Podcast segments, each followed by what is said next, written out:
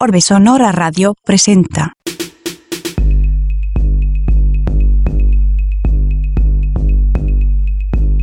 ...88.5 FM, Radio Universidad San Luis. Orbe Sonora.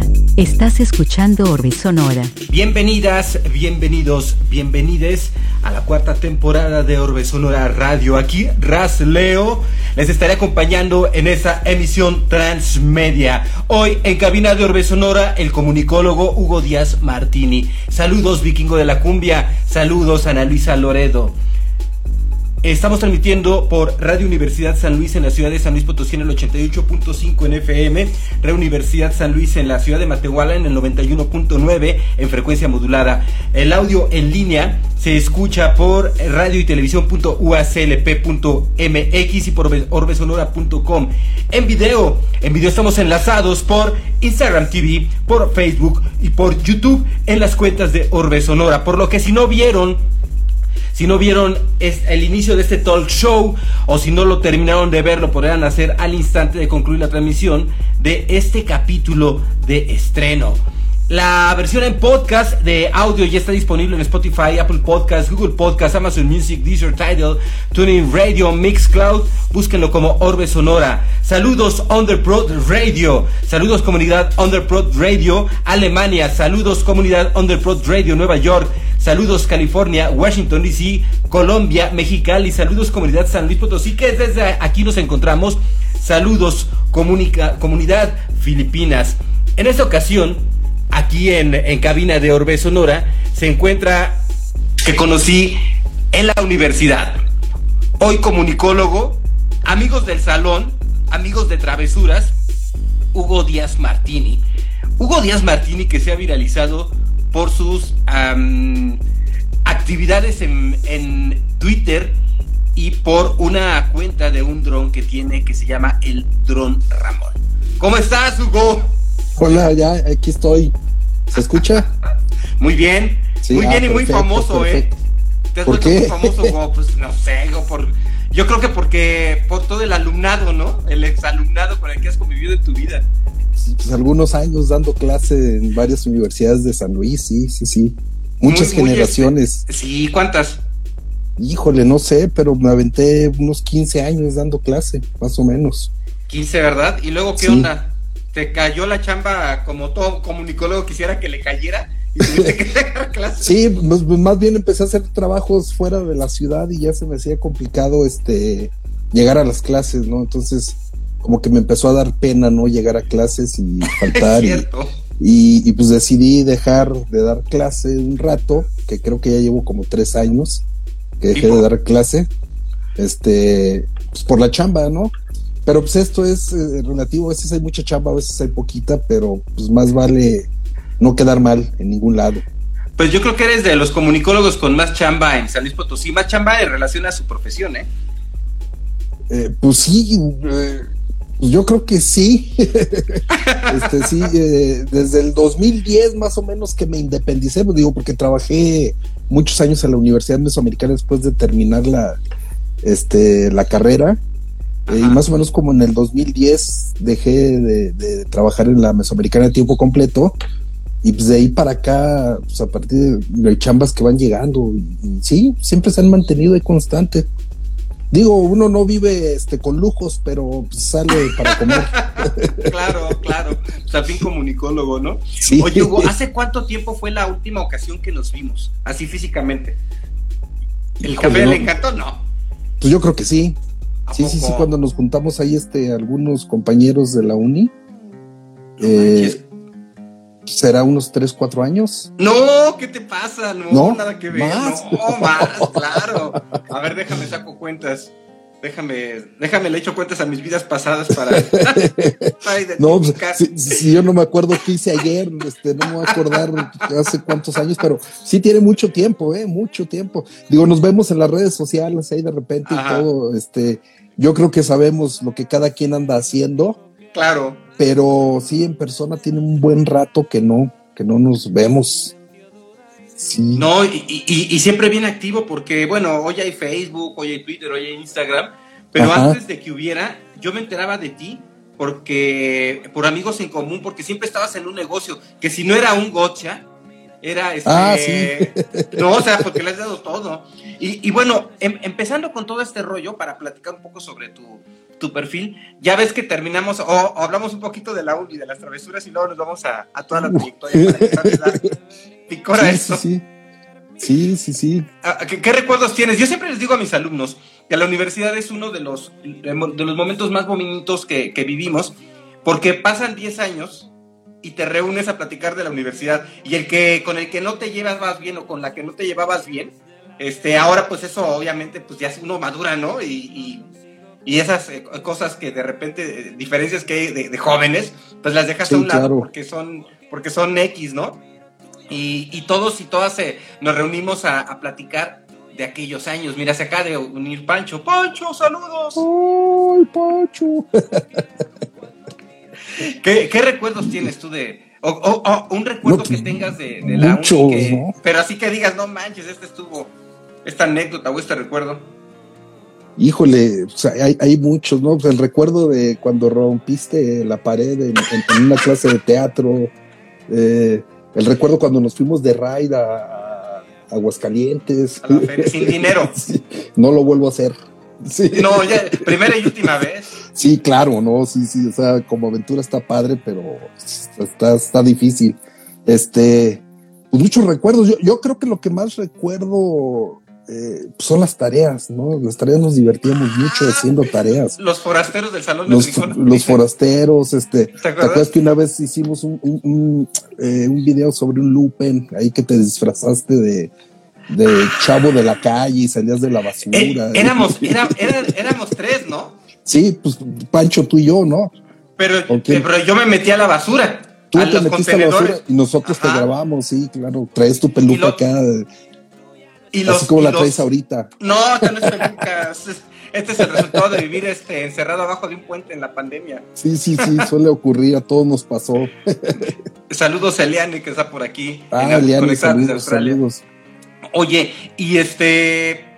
Sí, sí, recuerdo. Eh, ¿Y, y qué, eh, qué, qué, qué, qué situación sientes que te haya marcado en la universidad para, para tu futuro, para tu presente? Pues las tareas, las tareas, este, yo creo que ahí aprendí a hacer o a tomar en serio la universidad en las tareas que hacíamos, porque tú eras como muy clavado en ese sentido, o sea, sí podíamos hacer mucho relajo en la universidad y todo, pero cuando nos proponíamos hacer una tarea en equipo, era muy serio, pero muy, muy Claro. serio, ¿no? Entonces la teníamos que hacer. Eh, yo recuerdo que todo lo querías meter a concurso tú, ¿no? Entonces, este, pues lo teníamos que hacer bien para lo que en ese tiempo nos daba, ¿no? Entonces, este, pues yo creo que ahí justo, justo en esas tareas yo le hallé como mucho cariño a la, a la universidad, porque en realidad, pues yo entré mientras, sí, este, mi sueño era ser rockstar, ¿no? Entonces, eh, entrar a la universidad fue como, eh, este, por mientras, para después pues irme a seguir mi sueño, este, musical, ¿no? Siempre Porque tocabas en una banda. tocaba en un grupo, ¿no? En aquel tiempo. Pero pues me ganó, me ganó la parte de las tareas de la escuela, de eh, yo creo que la convivencia que teníamos éramos un grupo como muy peculiar, muy, muy especial.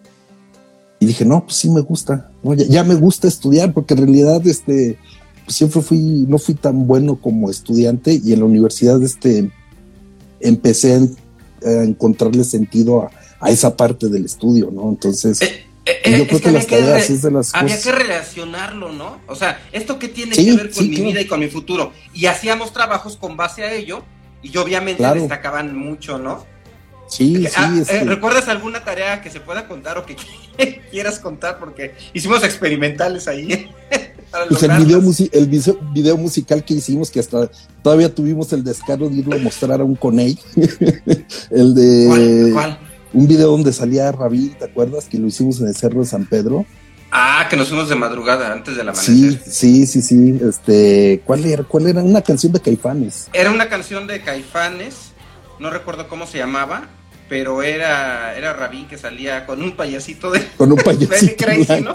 pintado de la pintado cara. De, de, de, mimo y luego había el payasito negro, ¿no? Este también Ajá, que era una, era una, una, chica, una ¿no? chava, sí. Que era el sol y la luna, ¿no? Exacto, ¿no? Y, y ese video pues, fue así como, ah, nuestro hit, que después lo veías y dices, estaba horrible, ¿no? Pero yo nunca lo volví a ver. no, yo creo que alguna vez lo volví a ver y, o sea, todavía tuvimos el descaro de irlo a presentar a un Coney, ¿no? ¿Y, ahí qué hubo en el Coney? ¿Qué dijeron? Eh, era una muestra audiovisual y lo inscribimos. Miedo, era la rola de miedo. Miedo, exacto, sí, Ajá, cierto, la de miedo. ajá.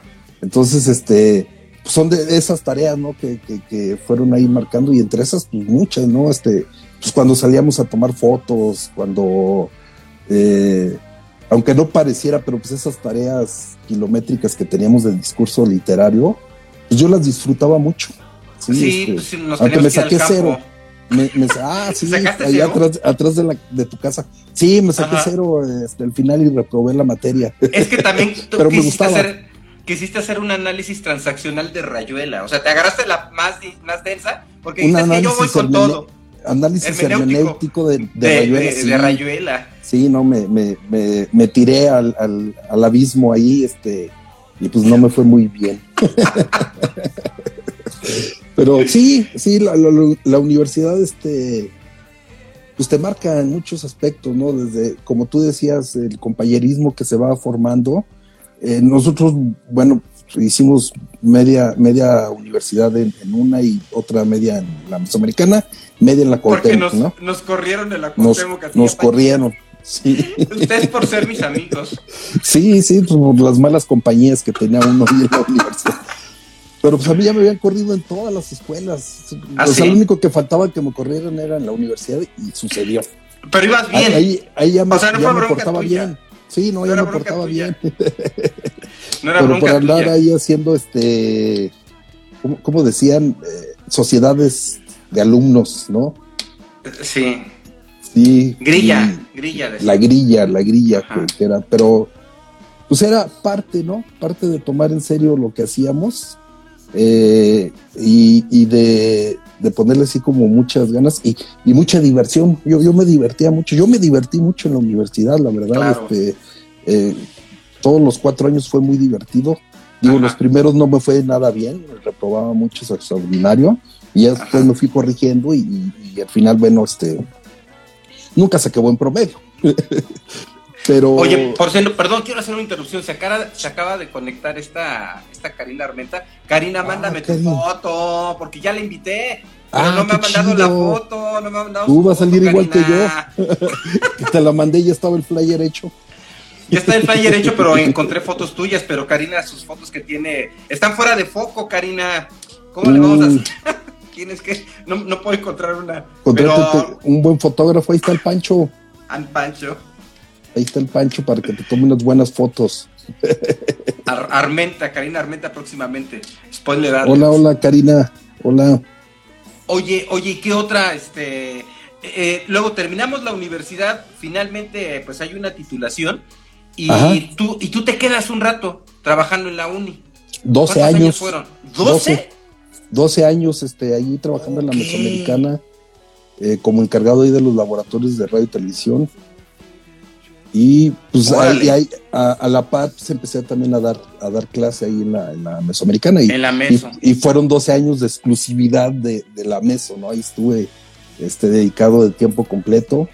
Eh, con conocí mucha gente, ajá, mucha gente, sí. este, muchos alumnos que pues, empezaron como alumnos y de repente se hicieron como muy buenos amigos míos, ¿no? De, de hecho, Pues ahí tengo está, muy, ahí está el vikingo de la cumbia. ahí está el Hugo González, Hugo. González, este, Víctor Banda, el Canelo, eh, hicimos como buen, buen, buen clic y empezamos a trabajar proyectos, proyectos alternos a la universidad con ellos. Pero fue gracias a, algunos trabajos que ellos hacían y que de repente pues acudían ahí al laboratorio de radio y televisión a, a platicar sus proyectos y pues yo me metí ahí de metiche y, y les daba mis consejos. Que es como, como, como empieza este proyecto de fuera de contexto en la, en, en, en el canal 10 Universo, ¿no?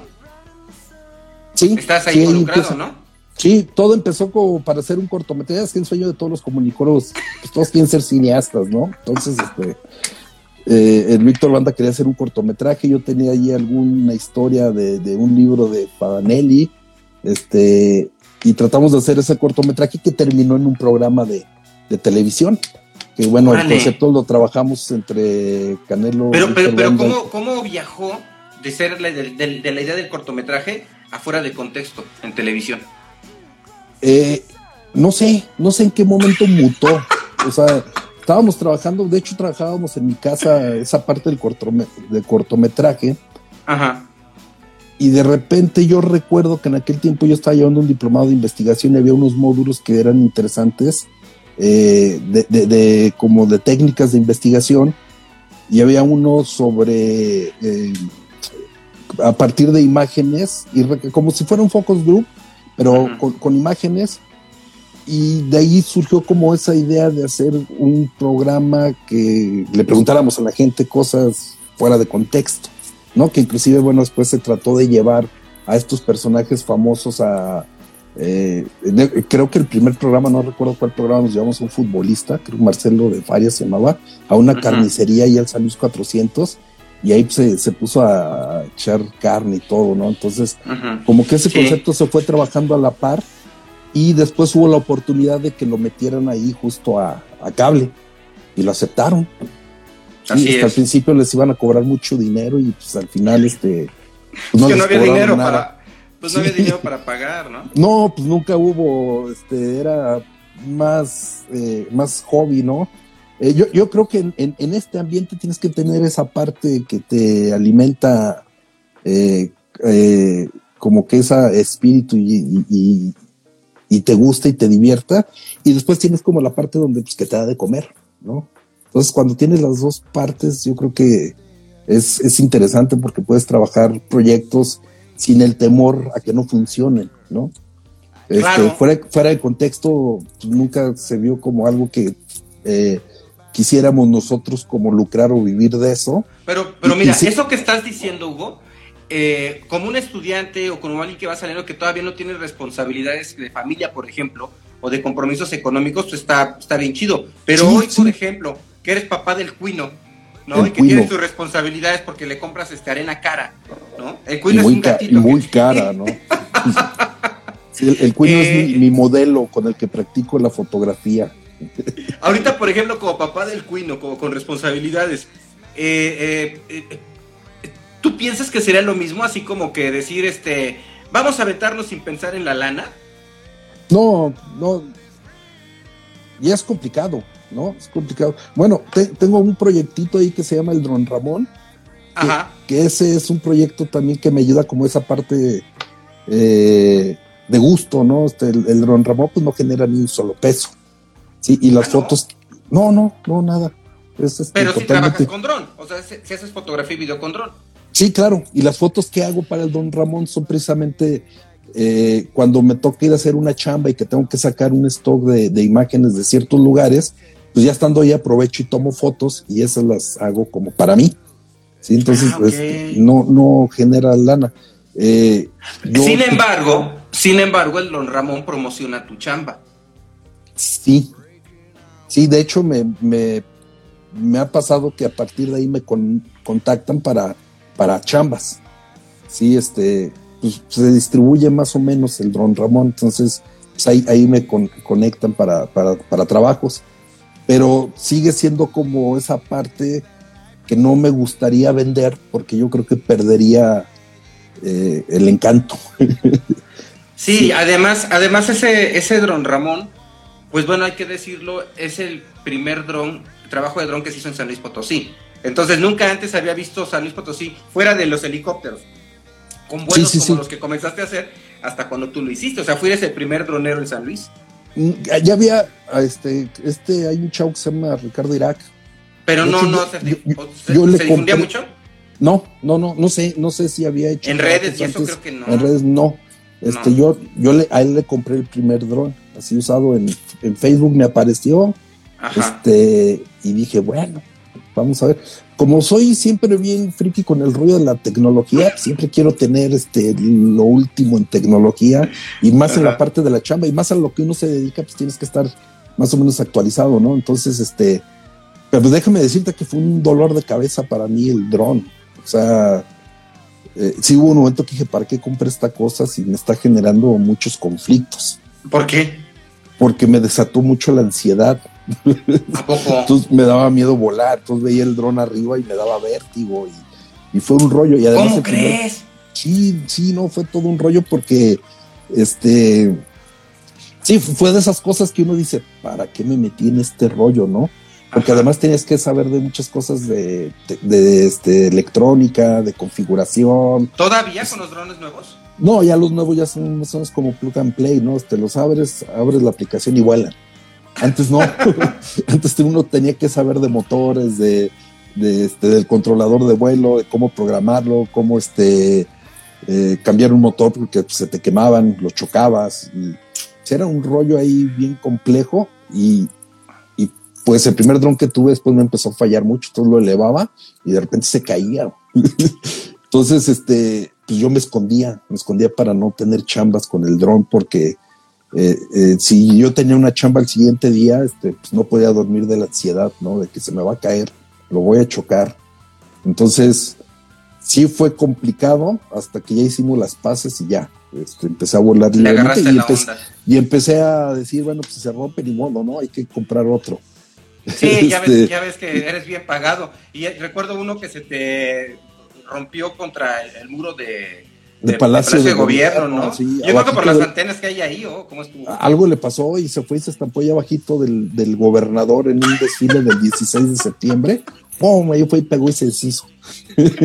Órale. Y, y- y luego viene la pena de que, ah, todo el mundo se le cayó el dron y ahí vas a recoger tu dron, ¿no? En pedacitos. Pero, pero deja, deja de eso, antes no le cayó a alguien y la demanda. Sí, no, o sea, qué? sí es peligroso, claro. Porque sí. no, no, Lo bueno es que no, no puedes volar dron en ciertas zonas, ¿no? Cierta cantidad de gente, ¿cómo está esa cosa? O, al o antes, ¿no? Que eran más este, difícil de controlar. Sí, sí, no, pues este, en, en realidad te, te recomiendan no volar arriba de, de aglomeraciones de personas, ¿no? Ajá. Eh, yo tuve la suerte que cayó del lado donde no había gente esa vez. Yo creo que es la única vez que ha tenido ahí como un percance fuerte. Este, dos veces se me ha atorado en un árbol. Un día se hundió ahí en el lago este, del Tangamanga. ¿Completo o la pura cámara? No, la pura cámara. Alcancé a levantar. Quedó fregoncísimo ese video. Parecía, Sí. parecía que el dron había, Se había hundido. su- sumergido, ajá, en el No, agua. no, no. Fue la pura cámara. En cuanto entra la cámara, yo reacciono y lo elevo y, y pues. Pero no, más nunca me di cuenta hasta que revisé las imágenes. Ajá, Dije, ah, caray, ¿en qué momento se hundió el dron? Pero sí, sí. Entonces, sí, sí ocurren este, ciertos eh, riesgos. Siempre hay riesgos con el dron, ¿no? Entonces, yo padezco mucho de ansiedad y, y me genera de repente ese asunto de volar. Todavía me sigue dando miedo. y, ahora, ahora ya te compraste tu RB, ¿no?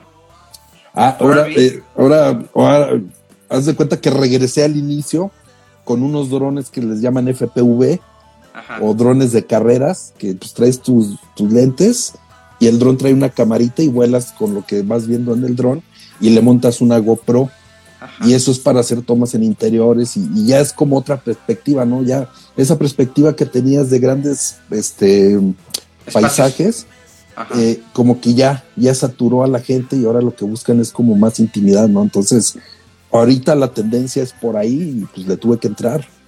Pero pues, mi curva de aprendizaje va muy lenta, ¿no? Yo llevo un año aprendiendo a volar esos drones y a la fecha se, esos se caen y chocan. Ah, O sea, ¿sí? para, eso, son- para eso son, sí. ¿Cómo? Sí, de hecho, este, justo hoy rompí mi GoPro. ¿Cómo se le rompió la pantalla porque fui a volar, porque hay que ir a practicar mucho y este y, y- y cayó de cabeza el dron y con la pila del dron pues la pantalla la GoPro, pero no, pero eh, eh, eh, digamos que eso eso está como eh, eh, ¿cómo se dice? Ya dentro del costo, ¿no? De, de operación, ya sabes Ya que sabes que eso puede ocurrir. Exacto, sí, sí, sí, sí, están hechos para eso, ¿no? Entonces, pues no te duele tanto porque sabes que, que va a suceder. Güey. Pero dice el vikingo de cum- cumbia OL- OLB, dice, o sea, ¿sabes qué, vikingo? Si un día Hugo te pide prestada una GoPro, No me la prestes. por- porque a él le viene valiendo si se truena o no. Mira, a ver si se ve. Ahí está. Sí. Y este es el, el dron. Ok. Ah, es otro tipo de dron. Sí, es totalmente diferente. Este se vuela totalmente manual y también pues, voy aprendiéndole porque hay que, aquí hay, hay que aprender electrónica también. Es o sea, ¿cuántos regresar- drones tienes? Eh, pues tengo de estos FPV, tengo dos.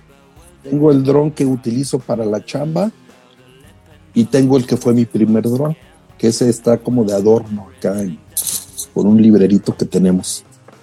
Oye, y entonces el, el dron Ramón es el nombre. Porque el, el aparato, ah, el, el, el, device ha ido cambiando. Eh, ha cambiado dos veces el dron Ramón. Sí, primero fue un F450 que se, se armaba en partes, en motores y todo, que todavía y era así análogo. te quedó. y ¿Eh? te quedó en partes. todo en partes. Y ahorita tengo un Mavic Pro 2, que es el, el otro don- dron Ramón. Que no recuerdo dónde salió el nombre, salió en Facebook. Este, cuando compré el otro, eh, les puse ahí en Facebook ¿qué, nombre le ponemos. Y por ahí alguien, la verdad no me acuerdo quién fue, puso el dron Ramón y se quedó. Y ya le empezaron a decir el dron Ramón. Y, y pues ya hice mi paquinita de Facebook, ¿no? Del dron Ramón. Y estuvo padre que le pusiste el dron Ramón, porque con el tiempo, cuando los drones se popularizan, pues eh, varios le ponen dron Ramón, ¿no? Pero el tuyo es el único que es el dron Ramón. El dron Ramón, sí, es con él. Sí, sí, sí. El dron Ramón, ajá. Y luego el chilindrón. El chilindrón es este. Este es el chilindrón. Ah, entonces no es nuevo, nuevo, nuevo. ¿Cuántos años tienes con él? Este un año, un año más o menos. ¿A poco tiene un año que salió el chilindrón? Sí. Sí, sí. Ah, ya, ya me acordé. Es que le había puesto el chilindrón al que ahorita es el dron Ramón. Sí, cierto. Sí, sí, sí, hace muchos años. Yo creo que con ese tengo unos 3, 4 años. Órale. Y cuando llegó primero era el chilindrón porque todavía existía el dron Ramón y ya después se quedó como el dron Ramón. Pero cuando tú es- estás... Ajá. No, sí, sí, dime, dime, dime. No, No, que es divertido. Cuando tú estás volando ya con estos lentes, de por sí sientes vértigo. Pero qué sensación, ¿cuál es la sensación de, de, de volar en tu experiencia, no? Porque no, no tienes dos meses haciéndolo, ya, ya tienes un rato. De volar con los, los lentes de realidad virtual. Bueno, ¿es Pues es, realidad es- virtual? es inmersivo, inmersivo, ¿no? O sea, vas viendo exactamente lo que el dron va volando. Entonces, lo que te da es una perspectiva más real de volar, porque cuando vuelan los otros drones, pues tú estás viendo la cámara que graba, pero no es como tan inmersivo para saber dónde dar vuelta y dónde esquivar este obstáculos. Y con estos nuevos drones y con las gafas, pues eh, eh, vas muy, muy adentro de- del vuelo, entonces tienes esa posibilidad de esquivar este, obstáculos mucho más fácil, o sea, los tienes como más reales. Y en el otro, pues la perspectiva cambia. Sí hay que aprender como de perspectiva porque de repente lo ves arriba y sientes que está lejos de un cable y está muy cerca. Eh, y cuando vuelas con gafas, pues, estás viendo realmente a dónde vas y dónde estás, ¿no? Entonces, sí es como muy, muy diferente, muy, muy ¿Qué? diferente. ¿Qué consejo le darías, Hugo, al Hugo, al Hugo del pasado, eh, cuando se compró su primer dron? No Uy. lo compres, no lo compres. ¿De verdad?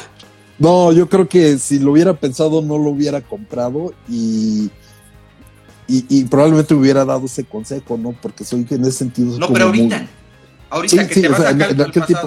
A- ahorita este es pues estudiale más, ¿no? Este antes de comprarlo.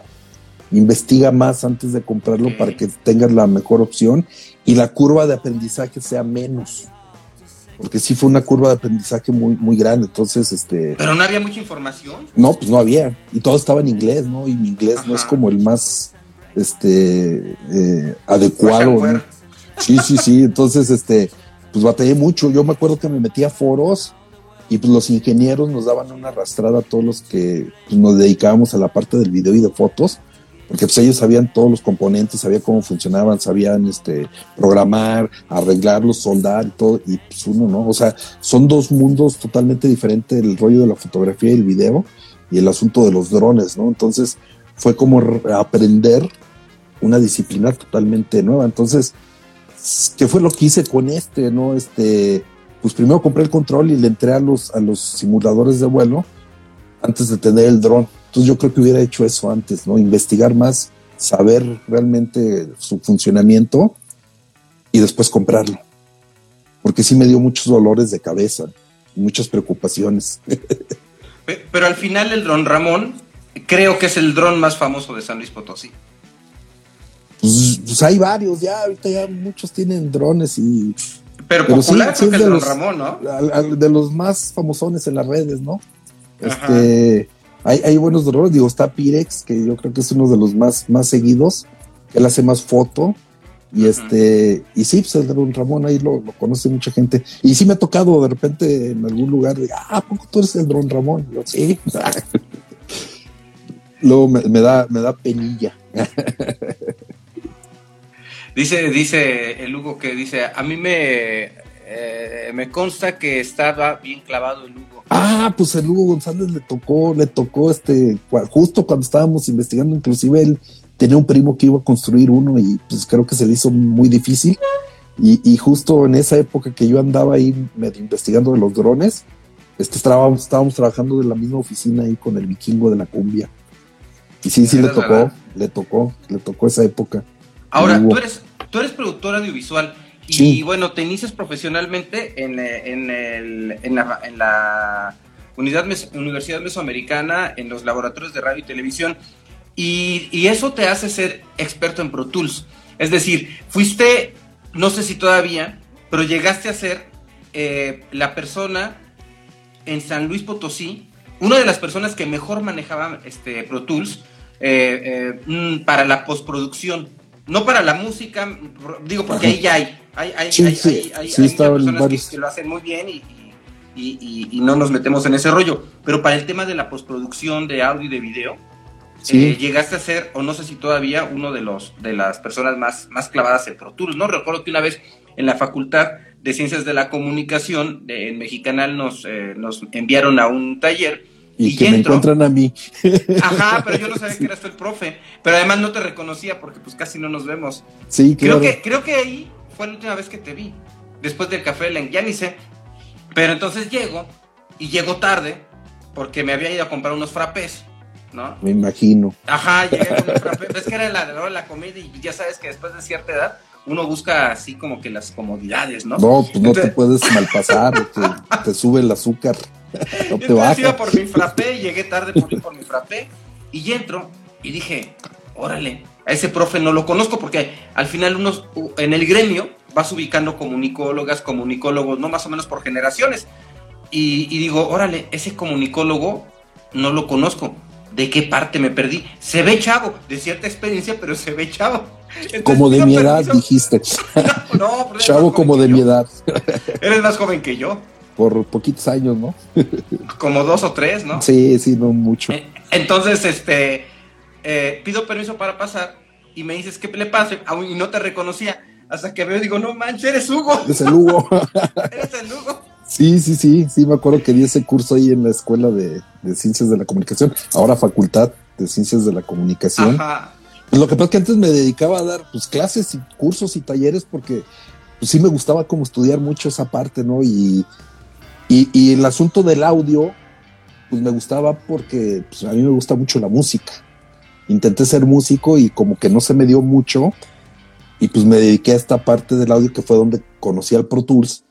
Y pues el Pro Tools es como el estándar para trabajar audio a nivel profesional, ¿no? Todo lo que, eh, pues casi todos escuchamos de música en cine y todo, pues se hace en Pro Tools. Y sí, sí, sí, me clavé ahí en el Pro Tools y di varios cursos y talleres, este, del Pro Tools. Eh, y después hice un diplomado ahí en el CCC de postproducción para, para cine. Entonces, de repente también hago algunos este, audios, trabajo audios para, para algunos cortos. Este, inclusive he trabajado algunos audios ahí para, para Mexicanal. Eh, y, pues sí, me, gusta mucho esa parte del audio, aunque hay poca chamba, ¿no? De, eso también. Ah, todo lo que me gusta, eh, hay poca chamba, ¿no? Digo, la, producción audiovisual sí me gusta también, pero pues de ahí es donde más, más chamba hay y más este, me sale para las croquetas del cuino, de la postproducción audiovisual. Pero pues a mí lo que me gusta justo es pues, la foto y el audio, ¿no? Y son de las cosas que, lo hago más por hobby, por, por, por gusto. Y sí, en audio, pues di los cursos, di esos talleres y, y ahí salía, ¿no? Para, para vivir. Estamos platicando con Hugo Díaz Martini, eh, un amigo de la universidad, amigo del salón con el que eh, aprendimos a desde estudiar y, y, tener un buen enfoque de la de nuestras tareas de la universidad hasta decenas y decenas de travesuras. Hoy Hugo Díaz es un comunicólogo reconocido en San Luis Potosí y está aquí platicando con nosotros. Y Hugo, nos estabas hablando entonces de la parte del productor audiovisual. ¿En qué momento tú decides eh, empezar a trabajar de manera independiente y aventarte este riesgo, no? Porque es cierto que de, eh, eh, muchos tenemos la cultura laboral de ser empleados, ¿no? De, de, de, una empresa, pero hay quien empieza a freelancear, ¿no? A, a, hoy en un millennial es algo muy común, pero a sí, lo mejor sí, en una generación X como tú o como yo, freelancear no era como que eh, lo más eh, viable, ¿no? Porque era como no. que riesgoso. Y te tomas esta decisión. ¿Cómo, cómo te fue ahí? Pues lo que pasa es que mi, mi, mi, vida normalmente se va definiendo a partir de crisis. sí, entonces yo, yo, tenía 12 años ya trabajando en la Universidad Mesoamericana y me dio como una crisis de estancamiento. Es decir, este, aquí pues ya no estoy creciendo, ya no estoy haciendo más. Este, uno entra en su zona de confort de pues ya la tengo bien controlada y este, y pues ya sé cómo llevármela tranquilo y relajado, ¿no? Entonces, me dio como esa crisis de decir, ¿y ahora qué, no? ¿Y ahora para dónde? ¿O aquí me voy a quedar toda mi vida? Este, y, y, y, soy así, normalmente soy así, tengo un proyecto, estoy haciendo algo, y de un día para otro digo, ya no. Y lo mismo Órale. pasó con las clases, ¿no? Si ya no quiero dar clases y me voy, ¿no? Este, cuando tocaba en grupos es ya no quiero tocar y, y, y me voy. Entonces me pasó, fue, fue como muy rápido, ni siquiera fue algo que lo pensara demasiado eh, normalmente cuando pienso yo mucho en las cosas termino no haciéndolo. Yo soy más como de, pues ya, vámonos. Me aventé. Me aventé este sin saber qué iba a ocurrir. Y la, la ventaja que tenía yo, que tuve yo, es que conocía a mucha gente este, que estudió comunicación y que ya estaba trabajando en ciertos lugares. Entonces, ah, okay. me, me, tocó, que me, me, tocó que me recomendaran. Años. Sí, sí, 12 años eh, relacionándote con, con, con, en la formación de comunicólogos. De comunicólogos, claro, sí. Claro. Entonces, pues yo, este, pues mucha gente me hablaba, ¿no? Este, exalumnos, oye, este, necesitamos un video aquí para la empresa donde estoy chambeando, ¿te lo avientas? Sí, claro, y entonces, pues así empecé a trabajar eh, con puros este, conocidos que me hablaban. Eh, ya después yo fui haciendo mis clientes y así se fue dando, ¿no? Este, eh, en ese momento, pues también empecé a dar clases en otras universidades Ajá. Entonces, de alguna manera, pues esa lana de las clases, pues ahí estaba segura, ¿no? Y me daba tiempo para buscar chambas de este en el freelance.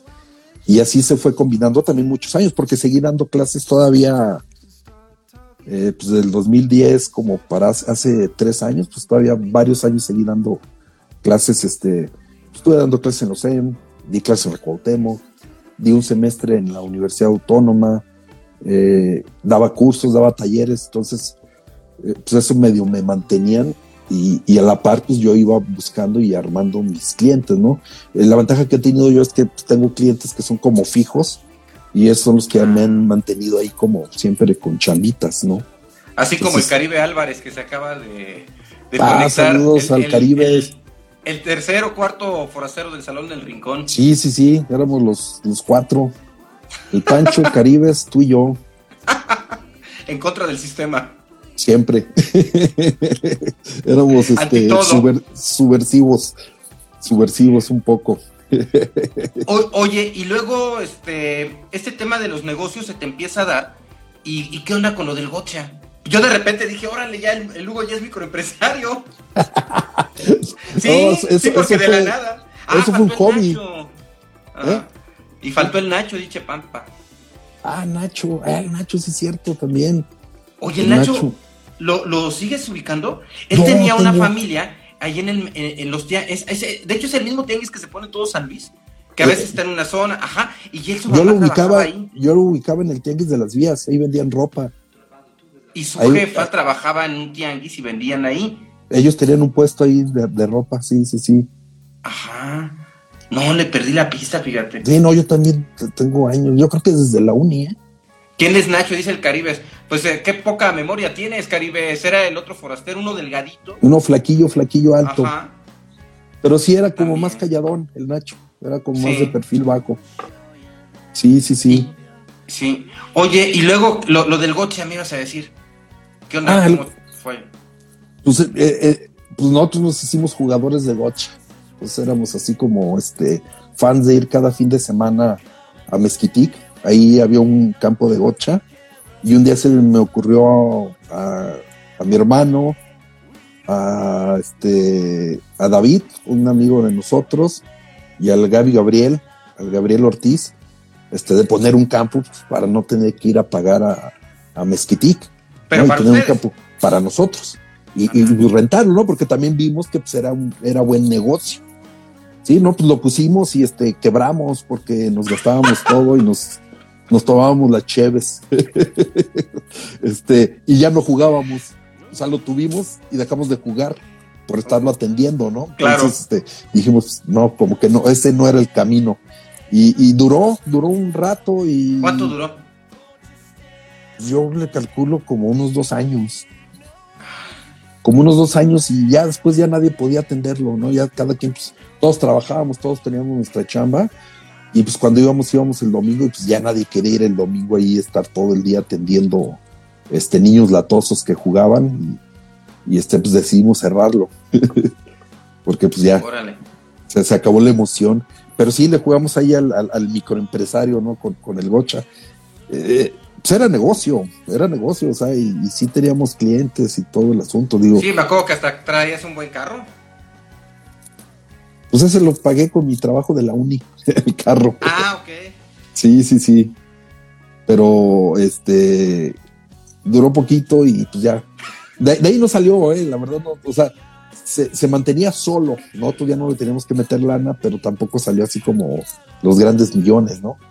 Oye, Pero te acuerdo, me acuerdo, ahorita que te digo un buen carro, ¿te acuerdas de tu primer carro del, del bocho que compraste vendiendo una moto? Sí, sí, sí, sí.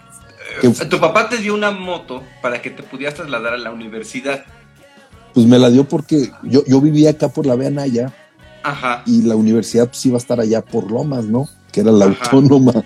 Entonces, Ah, este, ok. me dijo mi papá, no, pues para que te vayas, pero pues no entré, no entré a la, a la autónoma, pero ya tenía moto. Entonces fue, fue cuando terminé ahí en la Cuauhtémoc, que pues, en ese tiempo Ajá. Jugábamos boliche, mi papá, mi hermano y yo, y había una noche Sí. ahí en el boliche de la Cuauhtémoc, y ya me dijo, pues ve a preguntar a esa universidad, a ver este, pues a ver si puedes, porque pues no pasé el examen en la autónoma. Pero, ¿Recuerdas pues, en ya- qué lugar quedaste? no, ni me fijé. No, pues esa vez llegué este, muy crudo y, y- y yo andaba, yo andaba este, en ahí donde está el Real, en Himalaya. O sea, el día del examen yo no sabía dónde estaba la escuela, porque nunca fui a Garucello. Eh, yo, yo ya tocaba, entonces no me interesaba como mucho el asunto, pero dije, bueno, este, mi papá quiere que estudie, pues voy, ¿no? Ajá. y, y llegué tarde. De hecho, sabes, me pasaron, eh, Arlet y a mí nos pasaron al frente para este, regañarnos el Camacho. ¿A ¿Cómo que? Sí, sí, porque llegamos tarde. Arlet llega tarde a todos lados siempre, ¿no? Ajá, yo sé, yo sé. Sí, y, llegamos tarde los dos. De hecho, primero nos pasaron a la oficina del director y después nos pasaron al auditorio y ahí nos, este, nos, nos regañaron, nos pusieron como ejemplo de que cómo íbamos a hacer, este, y, y Arlet creo que era la tercera vez que iba al examen y pues yo le copié y pues no pasamos.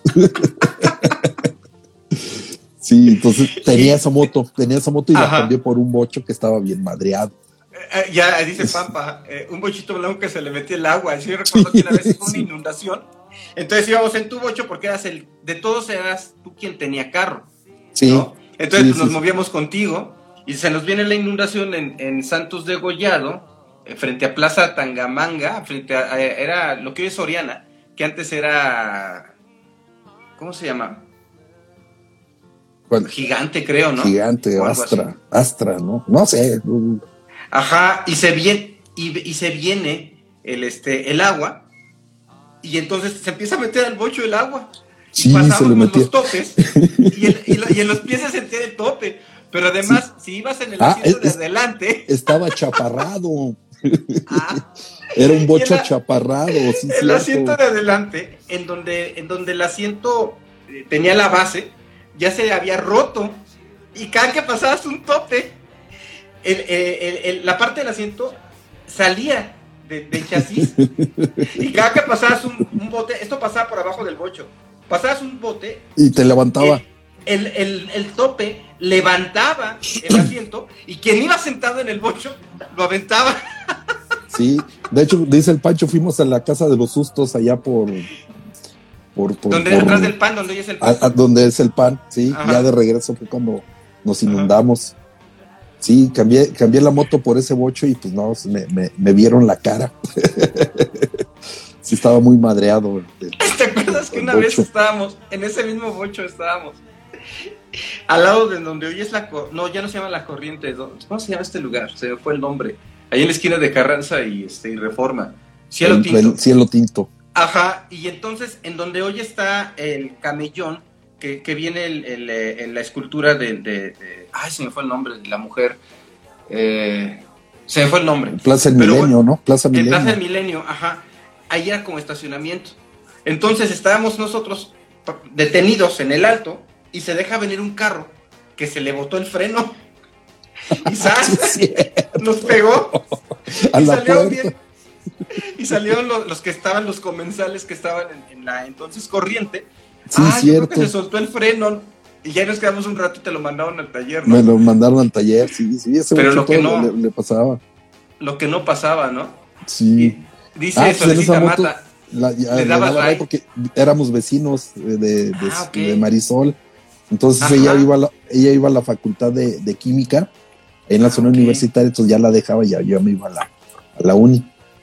Sí, ¿cómo se atrevía a subirse conmigo a la Yo- moto? Yo me acuerdo que cuando te conocí, como nos gustaba a los dos el rock, yo ya, yo había iniciado previas dos meses antes de la universidad, un- el programa en Radio Universidad, el de María De Sabina. María Sabina, sí. Entonces en esa ocasión vino la Castañeda, vino eh, Maldita Vecindad a tocar con la Castañeda y no sé Sí. quién más.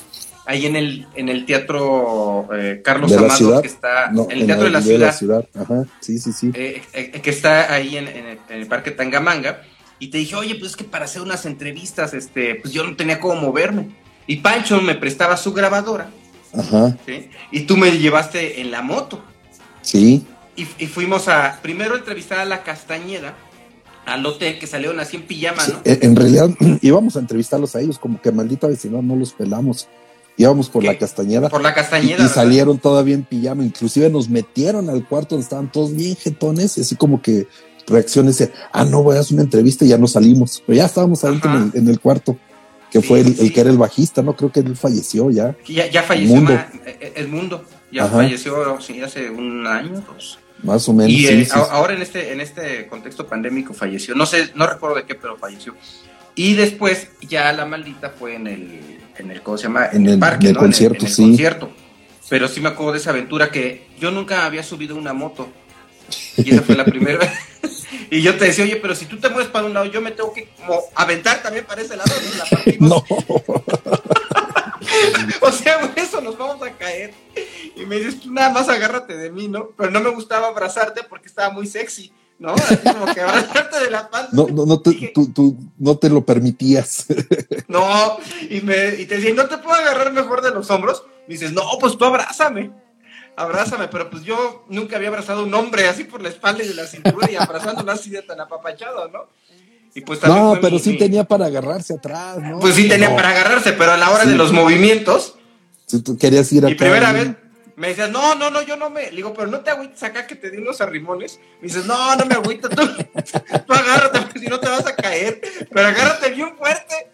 Y yo iba agarrado bien fuerte atrás de la moto. Fue mi, mi primera vez en moto. en este, moto. Y, y- estaba lejos, ¿eh? Pues desde la Bien abrazado hasta- de ti. Sí. El hasta acá, el distribuidor Juárez. Sí, Ajá. sí, sí. Y que fue el, el- ahí en el hotel, el, Enfrente María del María Dolores. Dolores. No, enfrente. el Real de Minas. El Real de Minas. Ajá. Así se llamaba antes. Sí, sí, sí. Bueno, todavía se sigue llamando igual. Sí, creo que Pues sí. sí, fue otra anécdota eso. De la, de la moto y, y el bocho. El bocho.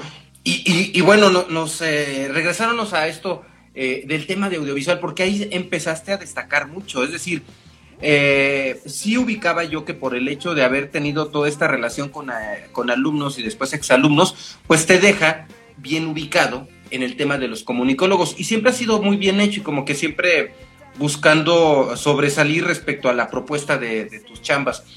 Y, y empiezas a tener una productora, a tal grado que la productora en algún momento junto con, otros colegas estuvieron en este edificio que está enfrente de la facultad, ¿no? Ahí tenían su oficina, o sea, les iba bien. Usábamos con Eduardo Medina, Eduardo Medina, estaba ah, Hugo González, estaba Hugo González ahí, este, pues éramos como una especie de, de, colectivo, ¿no? Cada quien tenía como sus chambas y a veces nos ah, juntábamos y hacíamos un proyecto, a veces le tocaba otro el proyecto, a veces este, porque además Eduardo Medina se dedicaba más como a la parte de diseño gráfico.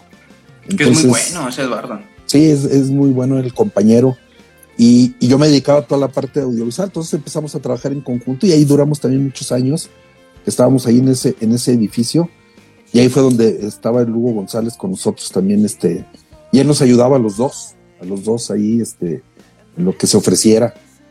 Eh, y ya después, con el rollo, creo que nos, pues yo creo que fue con este rollo de la pandemia, dejamos esa oficina. Apenas. sí, sí, sí, cierto, sí, fue ahora hace un año, dos. Que pues duraron un rato, ¿no? ¿Cuántos años duraron entonces ahí? no sé, yo creo unos cuatro, cinco, no sé, sí fue un, buen rato. Un buen. Y ya con lo de la pandemia, pues dejamos de ir a la oficina y pues ya mejor este, la, la entregamos, que ya no la usábamos. No. Eh, eh, en realidad, era, en, este rollo es muy raro que te visiten los, los clientes. Eh, uno termina siempre yendo al lugar de ellos y a mostrarles o a, a platicar los proyectos. Y entonces pues, la oficina se empezó a quedar como vacía y pues ya, la, la dejamos. Entonces yo trabajo pues, en mi casa. Eh, casi siempre he trabajado solo, ¿eh? Que, o sea, sí he hecho como colectivos y en proyectos, pero pues, casi siempre solo. el Hugo era el becario. Entonces era el comodín. Nos ayudaba a mí o le ayudaba a Eduardo. ¿Pero cómo aprendió? Espero que haya aprendido por lo menos no, algo. sí, sí, es muy bueno. Algo. es muy bueno. Sí, sí, sí. Por, por lo menos la locución de la radio de la radio y la cumbia. Sí, tiene carisma, tiene carisma el chavo. Cae muy bien. Eh, estuvo hace unos días aquí en la cabina. Oye, Hugo, eh, hoy a la distancia, sí, ¿verdad? Hoy a la distancia, eh, digo, todavía falta un rato como comunicólogo porque eres una persona muy joven, ¿no? Muy, joven. demasiado. pues joven, joven en, el sentido de que todavía joven. para un rato, ¿no? Adulto contemporáneo. Todavía pila para un rato, ¿no? y, este, y las ganas y la creatividad y la búsqueda del no, estancamiento. Eh, que, si tú no hubieras estudiado ciencias de la comunicación y te hubieras dedicado a la música, ¿qué crees que hubiera pasado? A esta misma edad. Híjole, no sé, pues, hubiera terminado dejando algún proyecto como siempre suelo hacer. Eh, siendo yo, uh, la música requiere como de mucha constancia y, estar como muy clavado en algo repetidamente y constante. Entonces a mí me cuesta trabajo estar enfocado en algo siempre, este, todo el tiempo, ¿no? Entonces eh, fue una de las cosas por las que pues, no, no, por las que dejé la música, ¿no? Porque pues necesitaba estar muchas horas haciendo lo mismo, lo mismo, lo mismo, practicando, practicando y, y pues me cuesta trabajo estar enfocado. Entonces, eh, no sé qué hubiera pasado. Digo, todos mis compañeros con los que tocaba en aquel tiempo, pues, la mayoría sigue, sigue viviendo de la música. Todos ellos, este, ya cada quien como por su lado, pero siguen viviendo de, eso y, y, algunos les va muy bien. Este, otros no tan bien pero les da como para, para, para vivir. Pues Fausto ve dónde anda. Fausto es productor en Los Ángeles, este, ahí de música tradicional mexicana y le va muy bien. excelente guitarrista, en su momento era excelente guitarrista. Pues excelente músico y compositor. Fausto ah, tenía un talento este muy, muy grande. De hecho, yo a él le aprendí lo poquito que, sé de, guitarra y le aprendí muchas cosas de Pro Tools a, Fausto. Ah, ok. Porque Fausto pues, se dedicó a la producción y a la grabación. Entonces, pues eh, de repente cuando venía, porque él vive en Los Ángeles, cuando venía aquí a San Luis, pues me lo llevaba a las universidades donde daba clases a, dar cursos y talleres de Pro Tools y pues yo le aprendía. Le aprendí ahí muchas, muchas cosas. Pero sí, pues, Fausto le va bastante bien Eh, Ricardo pues está en Vallarta, eh, vive de la música. Sí. Eh, Carlos, el, el, el, este, el Charlie, el máster. Ese lo, lo perdí. Él, él sigue este, trabajando en bares con su banda. Entonces, Eh, él cantando, sigue cantando, sigue cantando. De frontman y ahí de Chadesmadres. Sí, sí, sí. él sigue todavía en, en ese rollo. Este. El Félix, que es así como mi mejor amigo de toda la infancia, pues él no se dedicó a la música, él la dejó. Él se hizo este poli. Él- ¿A eh, poco? Sí, sí, sí, el Félix es de la Guardia Nacional ahora. ¿Cómo se llama antes? Policía, Ah, Policía Federal. ¿a poco? Sí, ya tiene como veintitantos años ahí metido en, en ese Ah, no asunto. sabía. Sí, y Es que estoy viendo que mira cómo se me hace aquí. de- es el reflejo que. No, no, no. Ah, o sea, ¿te el está párpado se me temblando? está. Sí. ¿Qué pe- ¿Estás nervioso o qué? No sé, de repente me empecé a rascar y me, me estoy viendo aquí en la cámara. Yo no, no pensé que se moviera el párpado y mira. Sí, está es la edad, mi Leo, es la edad. Yo creo que estar aquí sentado sin tomar algo. Pero mira, aquí Sí, tengo una- al- alcohol isopropídico. Échate una agüita. Sí, con, con esto yo creo que me voy a echar. Oye, este, ya, ya te interrumpí. Y luego, este, es- este, este chico de, la, de, de los teclados que falleció. El Fer, Fer. El sí. Fer, sí, cuando vi su, su, porque lo tenía yo en Facebook, sí me Ajá. saqué mucho de onda, porque, pues, bueno, para empezar, todos son más jóvenes que yo y ya todos los veo ah, Bueno, jóvenes, ¿no? pues es que, es que el Fer, el Fer le echó ganas a la vida, ¿no? Entonces sí era, este, eh, pues le gustaba ir la fiesta, mucho la fiesta, y pues se fue deteriorando. Él, él vivió muchos años en Playa del Carmen y pues trabajaba ahí de músico en Playa del Carmen. Entonces era la fiesta todos los días de la semana. Sí. Pues ahí tuvo un problemilla con sus riñones y pues falleció. Sí, Sí, no, pues imagínate, se, se siente, como tú dices, pues somos contemporáneos y y Sí, ya y, y- luego, ¿no? y luego la onda es que es banda, que yo la última vez que lo vi fue cuando estábamos tú y yo en la universidad. O sea, yo no lo volví a ver y sabía de él por el Facebook. Por el Facebook. Pero es sí, esa banda sí. que sabes que, que ahí están, pero que, que le tienes el aprecio y el cariño pues por el tiempo, ¿no? Pero ni, ni platicamos ni nada, pero por las publicaciones yo lo veía con su familia y todo. Y cuando pasa eso, pues sí, así como que me choqué, ¿no? Sí, pues tenía un hijo, estaba chiquito su hijo. Este, y sí, sí estuvo rudo. el asunto, Pero fue muy rápido. Sí, de repente, yo recuerdo que él me mandó un mensaje así, oye, este, estoy malo, estoy internado en el hospital, creo que me fallan los riñones. Y este, que no, pues cuídate. Y después, no, pues que me van a operar. Y cuando lo operan, este, entra en coma y ya no, ya no, ya no regresó. Sí, sí estuvo, estuvo fuerte. De hecho, a mi mamá banda. le tocó ir ahí a verlo, que mi mamá vivía en Cancún y él lo, lo atendieron en, en Cancún. Entonces ella es la que me pasaba también ahí la, los pormenores. Ah, menos mal, porque cuando, cuando te manda el mensaje y le dices cuídate, yo dije, qué gacho, ni siquiera fuiste a verlo, ¿no? Bueno, estaba en Cancún. Sí, pues, estaba en Cancún, pero sí, mandé a mi mamá. Sí, sí recuerdo. Sí recuerdo. Sí. Y también este, alguien que me dolió mucho, Chencho. Uh, Chencho. Pues mi gran maestro de la vida, ¿no? Este, yo creo que después de mi papá, él ha sido de los. Pues trabajé muchos años con él, muchos años, y le aprendí de cosas. Luis Asensio. Luis Asensio, sí, sí, sí. Sí, este, lo apreciaba mucho y él me quería mucho también. Sí, Luis sí, sí. Asensio fue director De la Mesoamericana. De la, de la Mesoamericana. Él fue el que nos aceptó cuando llegamos. Él nos corridos. aceptó Sí, y, y, y habrá que decirlo, la carrera se abrió a mitad de, a mitad de carrera por, por esa iniciativa que tuvimos de, de ir, ¿no? Y, y nos la abrieron, ¿no? Pero nos la abrió Chencho por esa, por lo que vio. Eh, Pues era eh, una grupo. persona muy visionaria y, y de Ajá. mente muy abierta, ¿no? Y era alguien que, que entendía las cosas de una manera muy peculiar.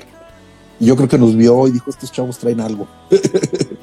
y, y- y- y nos abrió la carrera, ¿no? A pesar de que eh, recuerdo que nos pidió esa famosa carta que, que hicimos este, para Todo. la Cuauhtémoc, ¿no? Dice, ¿por, Y- por qué los corrieron? No, pues y él revisó esto y todo. esto y esto. Ajá, revisó todo. Dice, yo no le veo nada de malo a lo que hicieron para que los hayan corrido. Pero tienen Sí. que juntarse cierta cantidad para poder abrir la carrera, porque si no, no es viable, hay que contratar maestros y eso. ¿no? Sí, y él nos, me acuerdo que nos dijo, este, yo me comprometo que cuando ustedes entren aquí van a tener un laboratorio, si llegamos el primer día y ahí estaban los laboratorios, ¿no? Sí.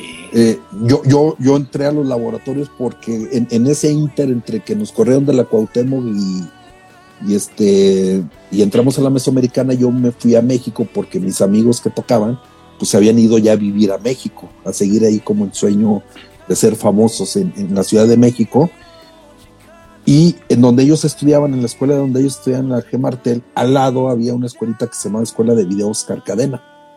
Ah, que recién acaba de fallecer Oscar Cadena. También, sí, yo, yo me metí a estudiar unos cursos ahí de la Oscar Cadena y cuando llego a la Mesoamericana, pues todo el equipo y todas las cosas que había aprendido yo ahí, pues era lo que estaba en el laboratorio, ¿no? Entonces, este, yo era ahí el que le sabía mover al, al asunto y ahí me empecé a clavar en, en ese asunto de, de, de, del video, ¿no? Y de la edición y de la... Pues yo fui más, siempre más enfocado a la postproducción. Lo que a mí me gusta mucho es como la, la parte de la postproducción, entonces... Desde eh, la uni.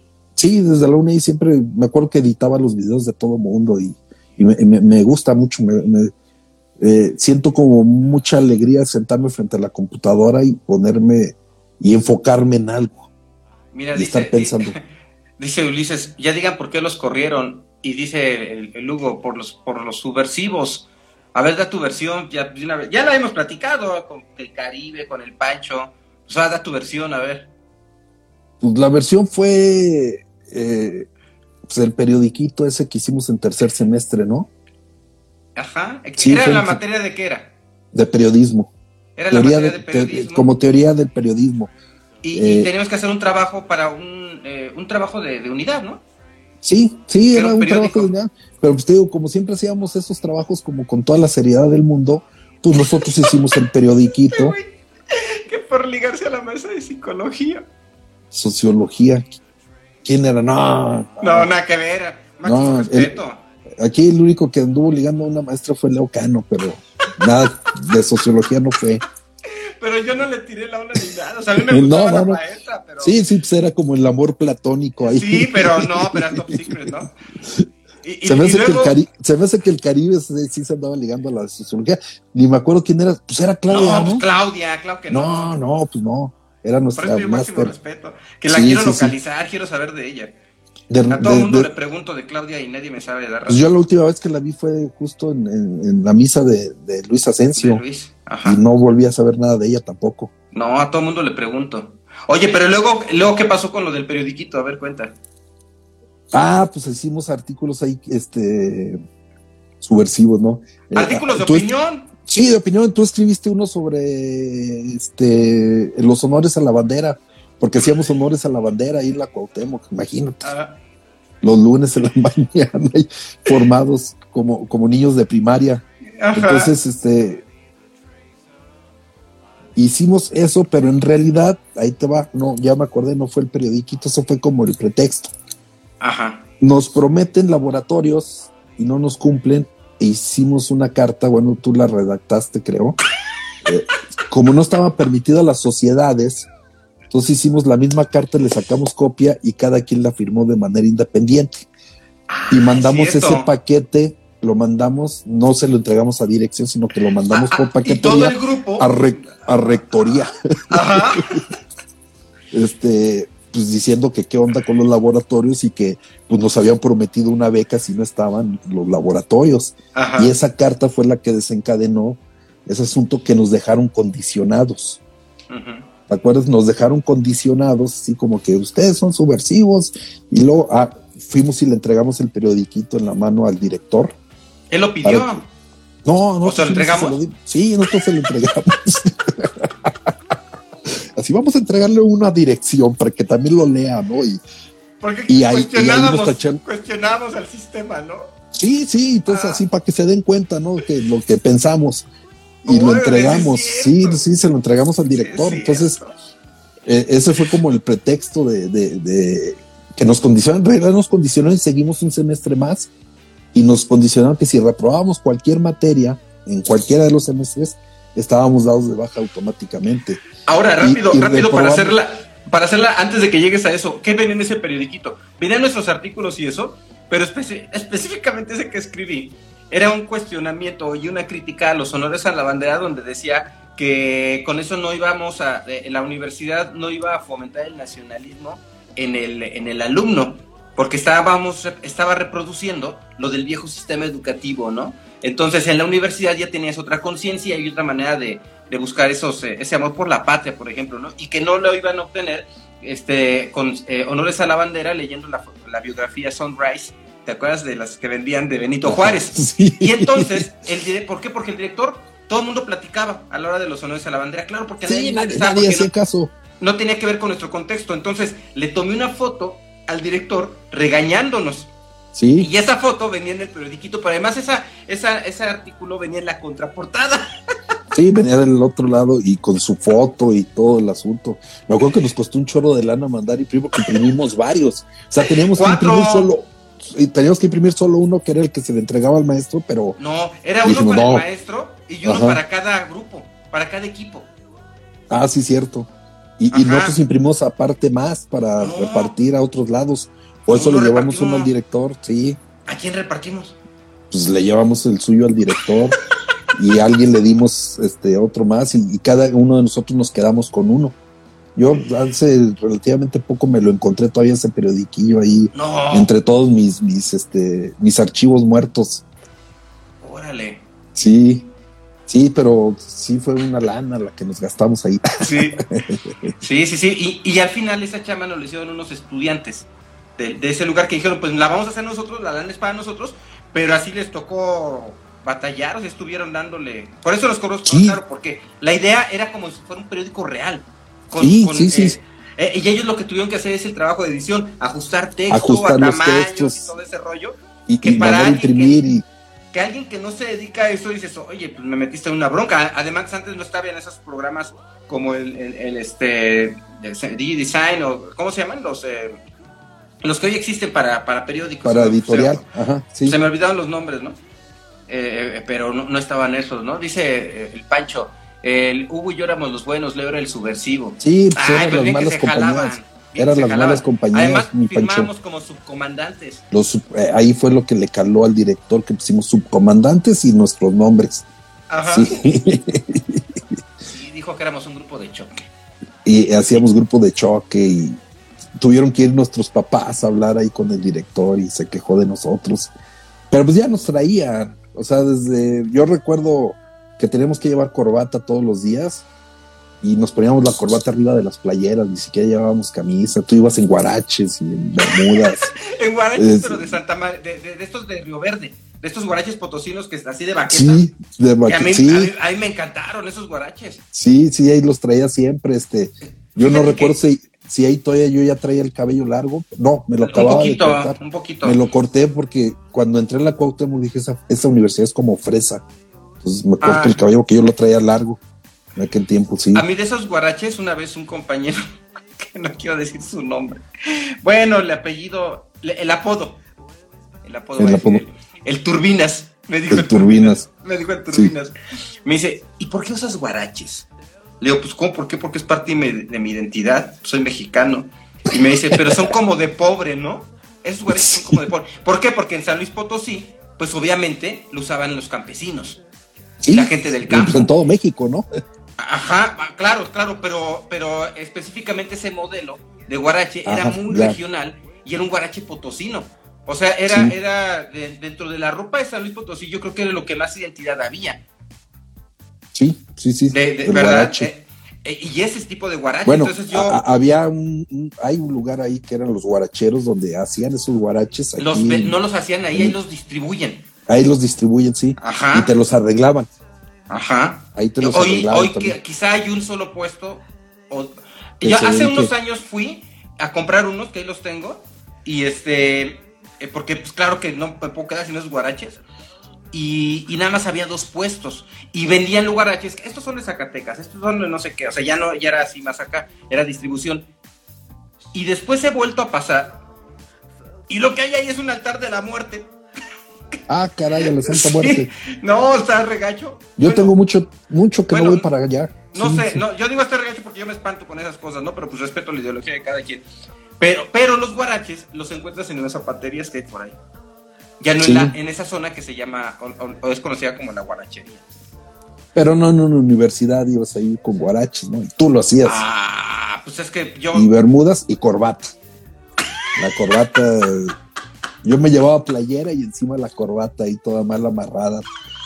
Y se enojaba mucho el director. Entonces iban y nos reclamaban, y que sí cumplimos, aquí tenemos la cumplimos, corbata, ¿no? Sí, y luego compramos de estas corbatas chavito de la Comer, que nada era como con, con, un clip. y, como éramos bien llevados, me acuerdo que el Caribes, güey, me agarraba la corbata, me la sacaba, me la arrancaba, pues porque nada era un ganchito, y la aventaba desde el tercer piso, ¿no? Y, ay, tenía que ya tenías que ir por él. sí, sí, sí. Buenos tiempos esos de la Así universidad. Es, o sea, como, como lo que te comentaba, ¿no? Que pasan los años y cada que nos vemos, cada que un exalumno se ve, y eso le pasa a todo mundo, sí. habla, de sus, habla de sus cosas, ¿no? Habla de sus de, momentos, de, de sus chistes. De, sí. Y es eterno. Porque imagínate resumir en una reunión cuatro años o cinco de, convivencia. Siempre va a haber tema para hablar. Y además era convivencia no solo en la universidad, porque nos veíamos en las tardes y nos veíamos todos los días, todo el día, ¿no? Entonces. Éramos sí amigos. Fue, sí, sí, sí. Pues claro. yo te considero uno de mis amigos de la vida. Igual sí, que al Pampa sí, y, que, igual. Y, que a, y, que al Caribes, ¿no? Sí, sí. amigos de la vida, ¿no? Hicimos que, buen clic. Hicimos Ajá, buen clic. Que sabiendo que, por ejemplo, aunque no nos veamos, aunque los años pasen, eh, bueno, hoy existe Facebook y todo este rollo, ¿no? Pero que cuando si tú necesitas de mí, tú, Pancho, o el Caribes que está aquí, y, y, y algunos otros amigos eh, necesitan de mí, o yo necesito de ustedes, sé que ahí vamos a estar. Sí. Aunque sea para tener el hombro, ¿no? Pero siempre sí, sí, sí. Eh, es este, son, son ser de una amistad bien chida para toda la vida. Y bueno, aquí estamos. Ya les tocó a todos pasar por aquí. Ya pasó Pancho, ya pasó Caribes también. Faltaba yo nada tú? más. sí. Dice que hay que vernos, dice Pancho. Pues y hay, dice, y el Caribes Caribes que, que pongan ponga, cuando luego, porque luego. Caribes ya no vive aquí. No, vive por el Ajusco, no sé, no en la, en la Roma. En la Ciudad Sí. de México vive.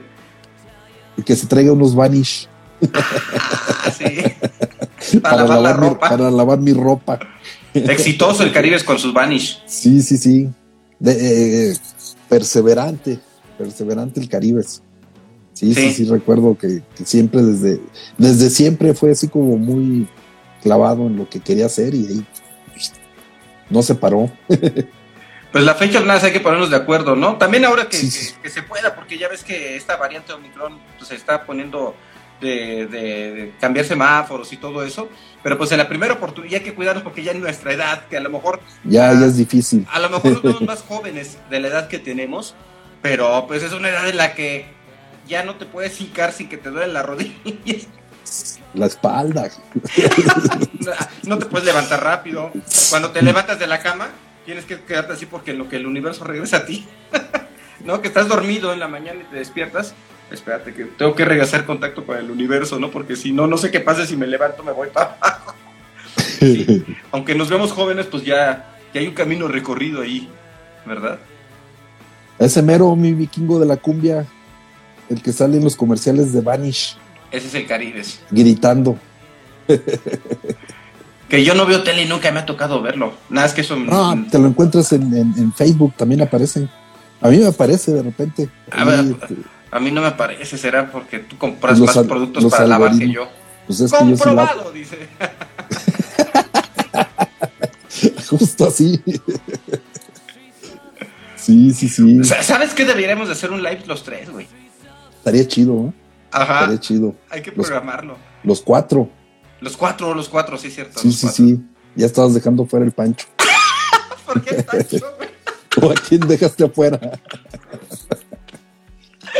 No, sí hay que hacer, hay que hacer uno de los cuatro para, para así de desmadre, güey, para, para, para, para como que montarnos en ese mood de ese momento y darnos así un arrancón así, o sea, irnos, irnos al, al, al- al pasado de cada uno de nosotros y en ese mismo mood darnos, güey. O sea, como si fuéramos estudiantes irreverentes, ¿no? Hacer como Oh, que un porque ejercicio. luego la carrilla estaba pesada. No, no, no, pues nos aguantamos, ¿o qué? Sí, estaba pesada. Yo digo que sí le demos, que hagamos un ejercicio así, este, haciendo esa aclaración, ¿no? O, bueno, es que también, este, no sé, Pancho es padre de familia y igual a sus hijos no le, no le va a gustar que lo vean. No, que- que lo acarrillemos. que lo acarrillamos, sí, sí, sí.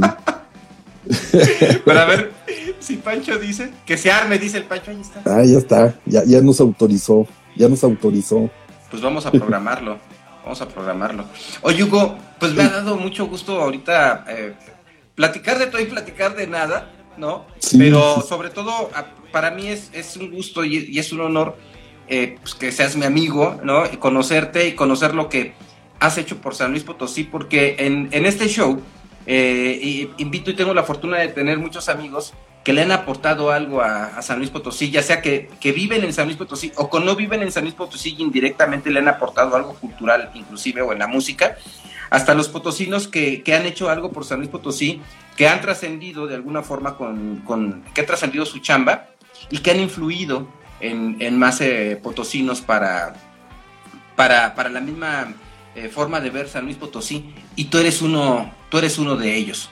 Pues gracias a las gusto. clases, a las clases me tocó, yo creo que son de las grandes oportunidades que da eh, el asunto de dar clase.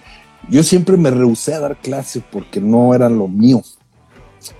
Pero cuando estás ya metido ahí en, el- en- en la inercia, pues sí te, te retroalimentas mucho, mucho de, de los alumnos y te mantiene. eh, me, me está pasando ahorita, dejé de dar clase y, y me está costando mucho mantenerme actualizado. Y cuando daba clase, pues estaba bien actualizado al de todo. Sí, sí, sí, pues tienes que estar como bien preparado, ¿no? Para, para luego este, las preguntas, porque luego los alumnos son este de cuidado, ¿no? La No. gran ventaja es que nosotros fuimos de esos alumnos, entonces ya uno No, ya se la sabía. Nunca, nunca, nunca me ha tocado. En 18 años que den- tengo que dar clases en las universidades, que tú tienes más, nunca me ha tocado un alumno o una alumna como éramos nosotros. Y no sabes cuánto agradezco eso.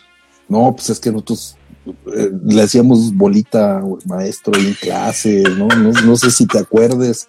eh, poníamos a un maestro ahí que, que nos contara y que po- poníamos a Erika a cantar ahí para que no nos dieran clase.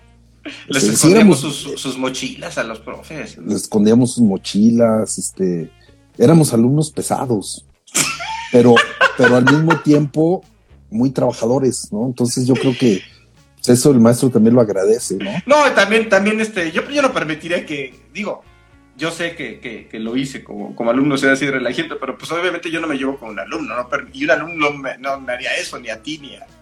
O sea, es otro No, momento pues, también. ¿Quién sabe por qué así- éramos así, güey? No sé, ¿Quién pues, sabe? por tu culpa. Ay, sí, güey. Y, O sea, y cuando, Uno ahí- y cuando uno sacaron a. Brenda, y cuando sacaron a Brenda por traer tines de Mickey Mouse Tweet el Pancho, yo no me metí, yo no la saqué, la Fue cargaron una, ustedes. una- fue una bromilla ahí, este, inocente de, de estudiantes. No, pues a Pancho también lo sacamos una vez del salón por sus atunes. Ya es que llegaba con su atún, porque pues era mamado. Era, era físico-constructivista. Y con todo y atún lo sacábamos del salón, también no lo dejábamos entrar. las- porque olía, olía tú, ya nos O apesaba, sea, no en, en lugar de que el maestro nos sacara de clase, nosotros este, hacíamos este, justicia por nuestra propia mano y sacábamos a los compañeros que no queríamos que estuvieran en ese momento. Sí, Mira, ya Papa dice, ¿cómo nos sentábamos en clases? No, esto, esto tiene que ser una sesión porque, porque sí, de verdad que yo nunca he visto un grupo, nunca he visto un grupo tan, con esa característica como, como fue el nuestro y, y- y- y vale la pena eh, contarlo, ¿eh? Todos pues esos, a- este, acuérdate que todos nos poníamos de acuerdo y cuando uno pasaba a dar este a dar la clase, a exponer, del otro lado te estaban haciendo y diciendo te pintaban dedo y te hacían caras y así como que en la seriedad de tratar de dar tu tema y de que el maestro debiera hacer, pues era imposible, ¿no? Eh, eh, y el maestro no se daba cuenta. todo No, pues no, yo no. atrás. Y, y estaba complicado. O cuando nuestro profe Rubén Gaitán, que es de mi edad, Rubén. Rubén, Es de mi sí. sí, es de mi edad. Sí, pues cuando llegó a darnos clases estaba bien morro. Fue, fue su primer este grupo, me dijo. Entonces, ¿te acuerdas cómo tenía una piochita, una barbita como el triangulito aquí? Sí, sí, aquí nada más. Ajá, entonces este le dijimos nosotros, vamos, vamos a este vamos a, a dejarnos la barba, como Rubén, pero todos, para ver qué hace cuando llegue, ¿no? Y entonces llega Rubén, pero nosotros no nos dejamos la barba, lo hicimos a propósito para que Pancho lo hiciera. Y entonces llega, Llega el. Pancho con su barba igual que el profe. Y entonces nosotros lo hicimos para fregárnoslo a él. Y llega él y él todo chiviado porque hicieron esto, ¿no? Y ya enfrente del profe, oye, ¿por qué traes esa barba de triangulito? ¿Admiras acaso a alguien o qué? Sí, o directamente es con el profe, ¿le quemón ¿Tienes admiración o, o qué onda? Y Rubén todo sacado de onda pensando que Pancho lo admiraba.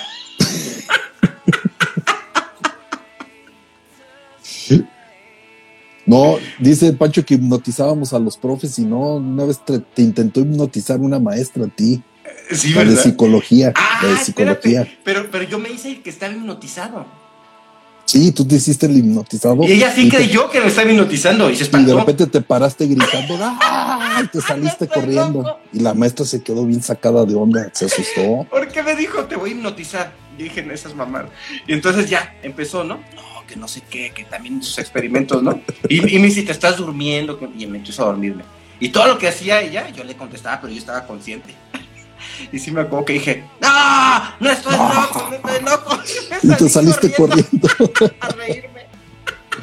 Ay, no. No, no, no. No, pues hay que hacer esa sesión para, para platicar, Hugo. Sí, Y muchas sí, claro. gracias. Muchas No, gracias ¿de qué? Por, por- por- por darte esta vuelta y, y ahora hay que vernos de verdad, este, los cuatro en eh, online, offline, Sí, sí, sí, aquí en, en el Instagram, online y, y luego offline también. offline. Sí, sí, sí. Hay que ponernos de acuerdo. Pues muchas gracias, Hugo, por haberte No, dado ¿de una qué? vuelta aquí. Gracias, gracias a ti, este, pues gracias por invitarme. Sí, yo, yo eh, no, no, no entendí por qué me invitabas, ¿no? Pero, este, Pues porque tienes cosas y, y luego, y se queda pendiente, por ejemplo, mostrar parte de tu chamba, de las fotografías, de los videos que haces eh, con el Dron Ramón. Aquí las tenía preparados, pero nos ganó, este, me ganó la, la pasión de, de los recuerdos. de los recuerdos. Sí, sí, sí, eh, si no, pues ahí, este, los que escuchen, los que vean, pues entren por ahí a la página del Dron Ramón, ahí que vean un El, poco el de- Dron Ramón. el Dron Ramón, el Dron Ramón, ahí para que vean un poco de, de- del trabajo que, que hacemos con la foto, ¿no? Que- que Mira, Cuino, Cuino se acaba de conectar porque dije, puse que eres el papá de Cuino, pero, pero este es Cuino loco. ¿Y quién es el cuino loco? ¿Cómo que el Cuino, el de, congestión alcohólica? Ah, El oye, Cuino. pues es- déjale es- digo, el cuino se llama cuino por él. ¿A poco? Sí, A ver. sí, sí, sí, sí, este, digo, no, no nada que ver, pero se me hizo peculiar y, y yo veía congestión alcohólica, Ajá. este, pues cuando tocaban ahí en, en Aranzazú, yo iba a sus toquines y todo, y se me hacía un personaje muy peculiar, el cuino, pues era Ajá. totalmente libre, hacía su desmadre, ¿no? Ajá. Entonces como que me quedó muy presente el personaje del cuino y, y el cuino se llama cuino por, Cuin- Oye, Cuino loco. El Cuino de Hugo es un gatito, güey. es un gato. en, en, en homenaje a ti, Cuino. Sí, sí, claro, claro. Órale. Sí, este, pues era como, yo era su fan cuando tocaban con los congestión alcohólica, Saludos al- al el Cuino. cuino, y, y se llama cuino por él. Órale. Muy bien. Sí, sí, sí, sí. Y es un gato que es famoso en las redes sociales porque me la paso publicando fotos de él. Así es. Es, es mi modelo ahí, siempre cuando practico con la cámara y todo, pues lo, lo, lo utilizo al cuino ahí para las fotos. Muy bien. Mira, dice Solecito que este, qué bueno que te vio, que quiere verte ahora que son vecinos. De hecho, somos vecinos otra vez. Qué bueno. Vivo, vivo ahí en la, en la- en la misma colonia de, de- de ella. Ok. Hasta acá, bien lejos, bien lejos. ¿Hasta dónde estás? Este, acá en Residencial Los Lagos, frente al Tres Naciones. ¿Hasta allá? Sí. Órale. O sea, to- la tranquilidad absoluta por acá, ¿eh? La Qué rico. Está, está muy a gusto. Sí, sí, sí. Y, y tienes más, más o menos conexión a internet, ¿eh? Este, de hecho es muy mala, no sé por qué no falló ahorita, pero pues es, de, anteni- es de antenita, este, el internet. Sí, sí, sí. Este, porque no hay, no hay Telmex, no hay nada. No, pues no. Dice Cuino, gracias por los comentarios. Hay que hacer otra, hay que hacer otra sesión, Cuino. Hay que programar algo, otra sesión contigo también. Oye, Hugo, pues el que mucho se despide, pocas ganas tienes de irse. Sí, sí, sí. ¿Quieres, ¿quieres seguir o qué? Pues Ok. yo aquí estoy. y es raro, ¿eh? Porque ya me duermo muy temprano. Yo- son horas, horas tardías para mí. Yo también. Fíjate que yo me dormía de toda la vida, 4 de la mañana, 3 de la Sí, siempre mañana. fuiste muy nocturno. Pero, pero, este, eh, eh, tengo una pareja que se duerme temprano. Me pasa lo mismo. mi pareja, mi pareja se uno se tiene que temprano, dormir Y yo me temprano duermo porque- temprano. Sí, Ya, sí, me pasa nunca, exactamente lo mismo. 7 de la mañana o 6 de la mañana ya no despierto, igual que ella. Sí, yo desde las 5 de la mañana que se despierta Ana, Ajá. ya estoy ya. Mándale un saludo a Ana. Sí, de- de- nos ha de estar niña. escuchando, nos ha de estar Saludos, escuchando. Ana. Y, y- y ahorita Mayita está haciendo tarea a estas Ay. horas de la noche. Fíjate. Sí, sí, sí. Pero sí, ahorita nos ha de estar escuchando. Si no es que ya está dormida. Porque Yo creo que está dormida porque no, yo no la vi que entrara. Pero Sí, le, enviamos, le enviamos saludos. Le, enviamos Saludos. saludos. Le, le tengo mucho aprecio a Anita. Sí, es bien chida, Anita. Ahora ya me quedó aquí un corte como de. Pues es la dueña de tu corazón. Sí. ¿Cómo no sí, vas a decir sí. que es chida? Sí, sí, ¿verdad? ¿Qué puedo decir? La veo con ojos de amor.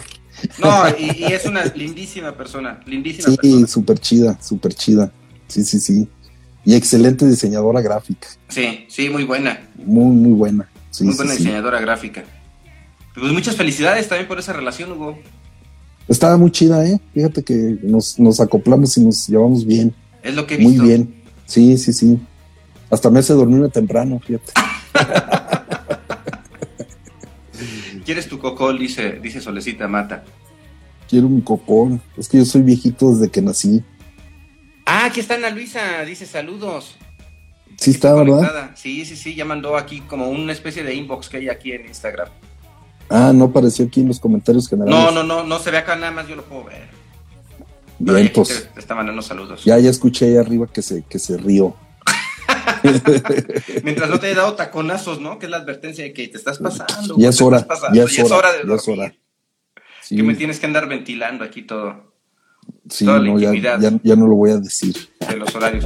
Hugo, pues muchas gracias. Te mando No, un pues, fuerte abrazo. Y ya sabes, güey, que eh, aquí estaré siempre. Igual, Sí. igual, mi Leo. Este, aunque no nos vemos, pues todavía hay, hay esa, ese cariño, ¿no? Y, Claro. y, y- y admiración, ¿no? Es, Mucha es admiración. mutuo. Es mutuo, Sí, sí, sí. Entonces está chido. Que estés muy bien. Y cuídate Pues nos mucho. vamos, nos vamos. Adiós. Y Hasta gracias a luego. toda la banda ahí que se conectó. Quienes están en, en Radio Universidad escuchándonos, en Toxic Pop Radio, en, en YouTube, quienes están viendo la transmisión y quienes están viendo ahorita en el live en, en Instagram, un abrazo, Pancho. Un abrazo, Caribes. Un abrazo, Hugo. Abrazo a todos. Buenas noches. Adiós. Orbe Sonora.